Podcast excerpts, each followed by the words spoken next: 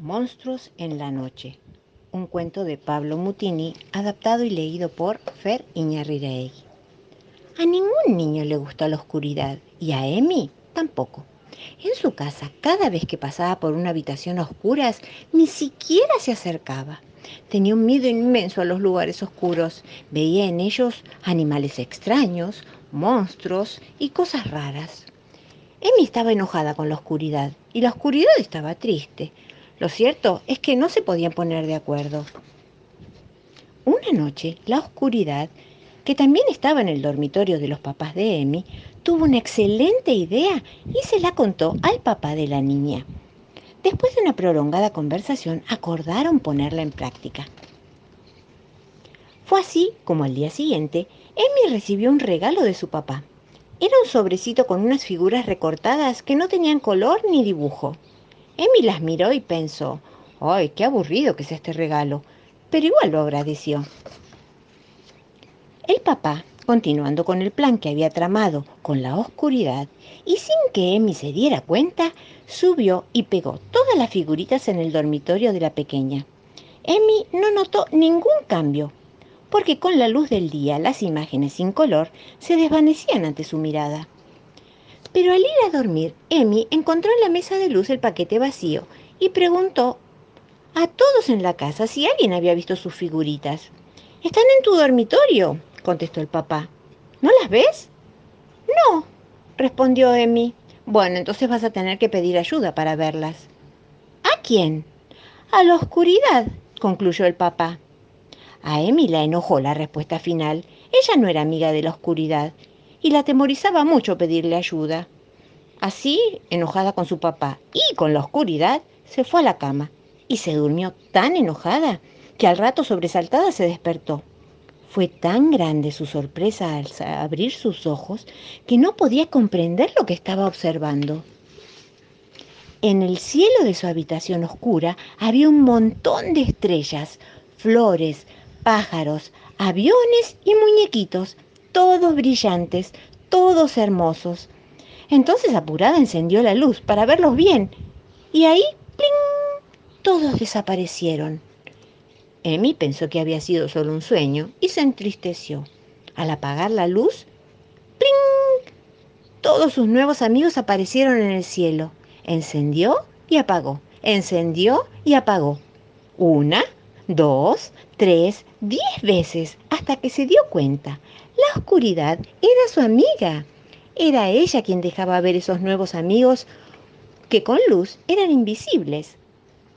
Esa noche, Emi aprendió que la oscuridad no era mala, sino que simplemente era distinta y que además de ayudarnos a dormir, nos dejaba ver muchas cosas que de día quedaban escondidas. Emi nunca más tuvo miedo a la oscuridad y cada noche, además de observar a los amiguitos del cielo de su habitación, mira las estrellas en el firmamento. Ahora Emi tiene miles de millones de amigos. Monstruos, un cuento de Paula Bómbaro, leído por Fer Iñarreraegui. ¿Te has preguntado alguna vez de qué tamaño son los monstruos? Pues los hay gigantes como montañas y también los hay tan pequeños como granitos de arena. ¿Y cómo pueden asustarnos los monstruos pequeños? Eso mismo le pregunté a mi tía Jacinta y ella me contó una historia que te sorprenderá. Mete Miedo es un monstruo súper pequeñito, con una voz grave y penetrante como el sonido de un tambor. Unas carcajadas más terroríficas que una invasión de arañas gigantes y una manera de respirar que hiela la sangre y da mucho, mucho, mucho miedo. Una tarde, el monstruo mete miedo se cruzó con mi tía Jacinta y pensó en asustarla. Para eso se metió en su oreja y empezó a hablarle. La tía pensó que se había vuelto loca como un cascabel. Escuchaba voces todo el día y toda la noche y empezó a tener un poco de miedo. Bastante miedo. Mucho miedo. Cuanto más miedo sentía la tía, más grande se volvía el monstruo mete miedo. Tanto creció que pronto la oreja de mi tía le quedó pequeña. Por supuesto, la tía se dio cuenta enseguida de que tenía algo en la oreja. Fue a mirarse al espejo y vio que era una cosa azul y peludita que le salía de la oreja. Tal susto se pegó mi tía, que el monstruo miedo creció, creció, creció, creció y ¡pah! Se cayó de la oreja al piso. La tía observó al pequeño metemiedo que protestaba con su voz de tambor. Así que eras vos el que me hablaba, ¿no? Pues te mereces un buen pisotón, le dijo mi tía, tan enojada que se había puesto roja como una frutilla pero enseguida se arrepintió. Tal vez era un monstruo domesticable. Para probarlo, lo pondría en una jaulita. ¿Sabes lo que sucedió? Como la tía ya no le tenía miedo, el monstruo miedo fue haciéndose más y más pequeñito. Ella, preocupada, le dio mucha comida rica, le dio muchas cosas ricas para comer, hasta le dio una taza con chocolate caliente. Pero el monstruo siguió encogiéndose y encogiéndose y encogiéndose hasta que la tía no pudo verlo ni siquiera con una lupa. Entonces, como se había encariñado con él, lo invitó a vivir en su oreja. Mi tía es la única mujer que conozco que tiene un monstruo de mascota. ¿Vos conocés a alguien así? El monstruo de la señora Moe. Un cuento de Paul Bibis contado por Fer Iñarreiraegui. Un día, Alguien tocó a la puerta. El señor Moe estaba trabajando en el jardín, así que la señora Moe fue a ver quién podía ser. Y entró corriendo un monstruo. Estaba buscando alguna cosa para mascar, morder y crujir. ¿Qué es lo que suelen hacer los monstruos? ¿En serio? ¿Ni siquiera un hola? dijo la señora Moe. ¡Qué grosero! ¡Ey! ¡Vos! ¡Monstruo! La señora Moe pronto encontró al monstruo masticando sus pinceles. ¡Uy, qué rico, qué rico! ¡Un pincel! ¡Ñam, ñam, ñam, ñam, ñam, ñam! ¿Perdón? dijo la señora Moe. ¿Cómo ahora yo para pintar? A ver, explícame, ¿cómo vamos a hacer? El monstruo pensó, pensó, pensó, pero él solo sabía lo que sabía. Yo soy un monstruo y sé mascar morder y hacer crujir. Crunch, crunch, crunch, crunch. Y se fue corriendo. Después la señora Moe encontró al monstruo masticando un ovillo de hilo. ¡Qué rico, qué rico! ¡Un ovillo! ¡Pero monstruo! Perdón, pero ¿me podés decir cómo vamos a atar las cosas ahora si vos te comés nuestro hilo?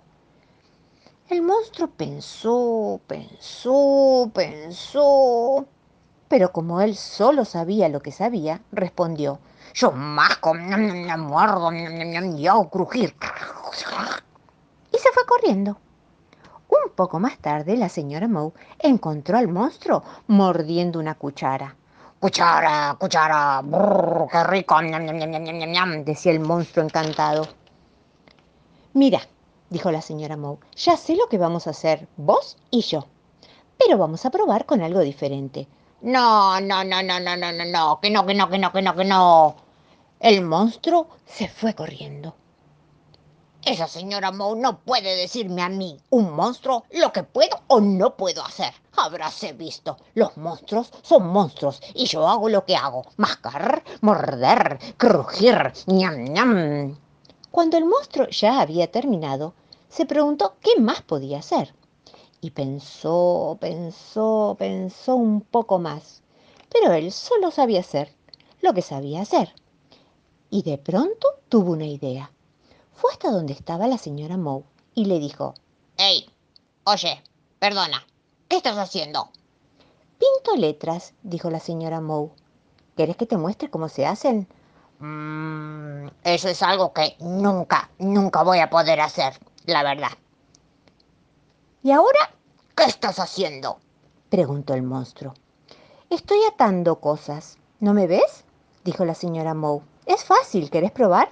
Mm, eso es otra cosa que nunca, nunca voy a poder hacer. Después la siguió hasta donde estaba. ¿Y ahora? ¿Ahora qué estás haciendo? preguntó el monstruo. Estoy revolviendo la mezcla para hacer una torta. ¿Ves? dijo la señora Moe. Eso, mm, dijo el monstruo, eso creo que es algo que yo podría hacer, dijo el monstruo acercando un banco a la mesa donde batía la señora Moe. Así, juntos comenzaron a mezclar, cada uno en su cuenco. Cuando todo estuvo preparado, la señora Moe y el monstruo gritaron ¡Sorpresa! ¡Sorpresa! ¡Feliz cumpleaños, señor Moe! ¡Feliz cumpleaños, señor Moe! dijo la señora Moe. Muchas gracias, le dijo al monstruo. Sin tu ayuda no lo hubiera podido hacer. En ese preciso instante, alguien llamó a la puerta. La señora Moe y el monstruo fueron a ver quién podía ser. Vamos a ver quién llama, porque yo no tengo ni idea quién puede ser. Yo tampoco, dijo la señora Moe. Entonces en ese momento entraron corriendo dos nenes. Buscaban algo para golpear o tirar o romper, que es lo que suelen hacer los niños. ¿Pero qué es esto? se preguntó el monstruo. ¿Ni un hola? ¡Qué groseros! Se quejó. Hay que educar a estos niños, dijo el monstruo. ¡Ups! El gigante egoísta, un cuento tradicional contado por Fer Iñárritu. Hace muchos, muchos años, en un lejano país, vivía un gigante. Vivía en un hermoso castillo rodeado de jardines con flores, pájaros, ranas, conejos, que junto con las abejas hacían de él un lugar ideal para pasar el día. Pero al gigante le molestaba que los niños del barrio entraran al jardín a correr, a pasear, a hacer picnics o a buscar piedras de colores, que es lo que los chicos siempre hacen, jugar, correr, juntar tesoros y divertirse. Cansado de pasarse todo el día echando a los chicos de su jardín, decidió levantar un muro muy, muy, muy alto para que nadie pudiera entrar ni tampoco espiar por sobre el muro. El gigante estaba muy satisfecho con su decisión. Tenía el parque para disfrutarlo él solito. Pero pasó el tiempo y se dio cuenta de que ya no se escuchaban risas, ni el trino de los pájaros, ni se veía volar a las abejas, ni florecer los árboles. El jardín se veía cada vez más triste y deslucido. Incluso cuando el invierno pasó y la primavera debería haber llegado, el sol tampoco pudo atravesar el alto muro y se quedó afuera del jardín del gigante. Entonces el gigante reflexionó y se dio cuenta de lo solitario que se sentía y de lo egoísta que había sido al querer acaparar el jardín para él solo. Así que decidió sacar nuevamente aquel muro e invitar a todos sus vecinos a disfrutar del parque. Y la vida volvió a brotar. Los pájaros hicieron nidos, las ranas cantaron, el sol volvió a brillar y todos pudieron disfrutar de aquel hermoso lugar felices y contentos. Gracias, gigante.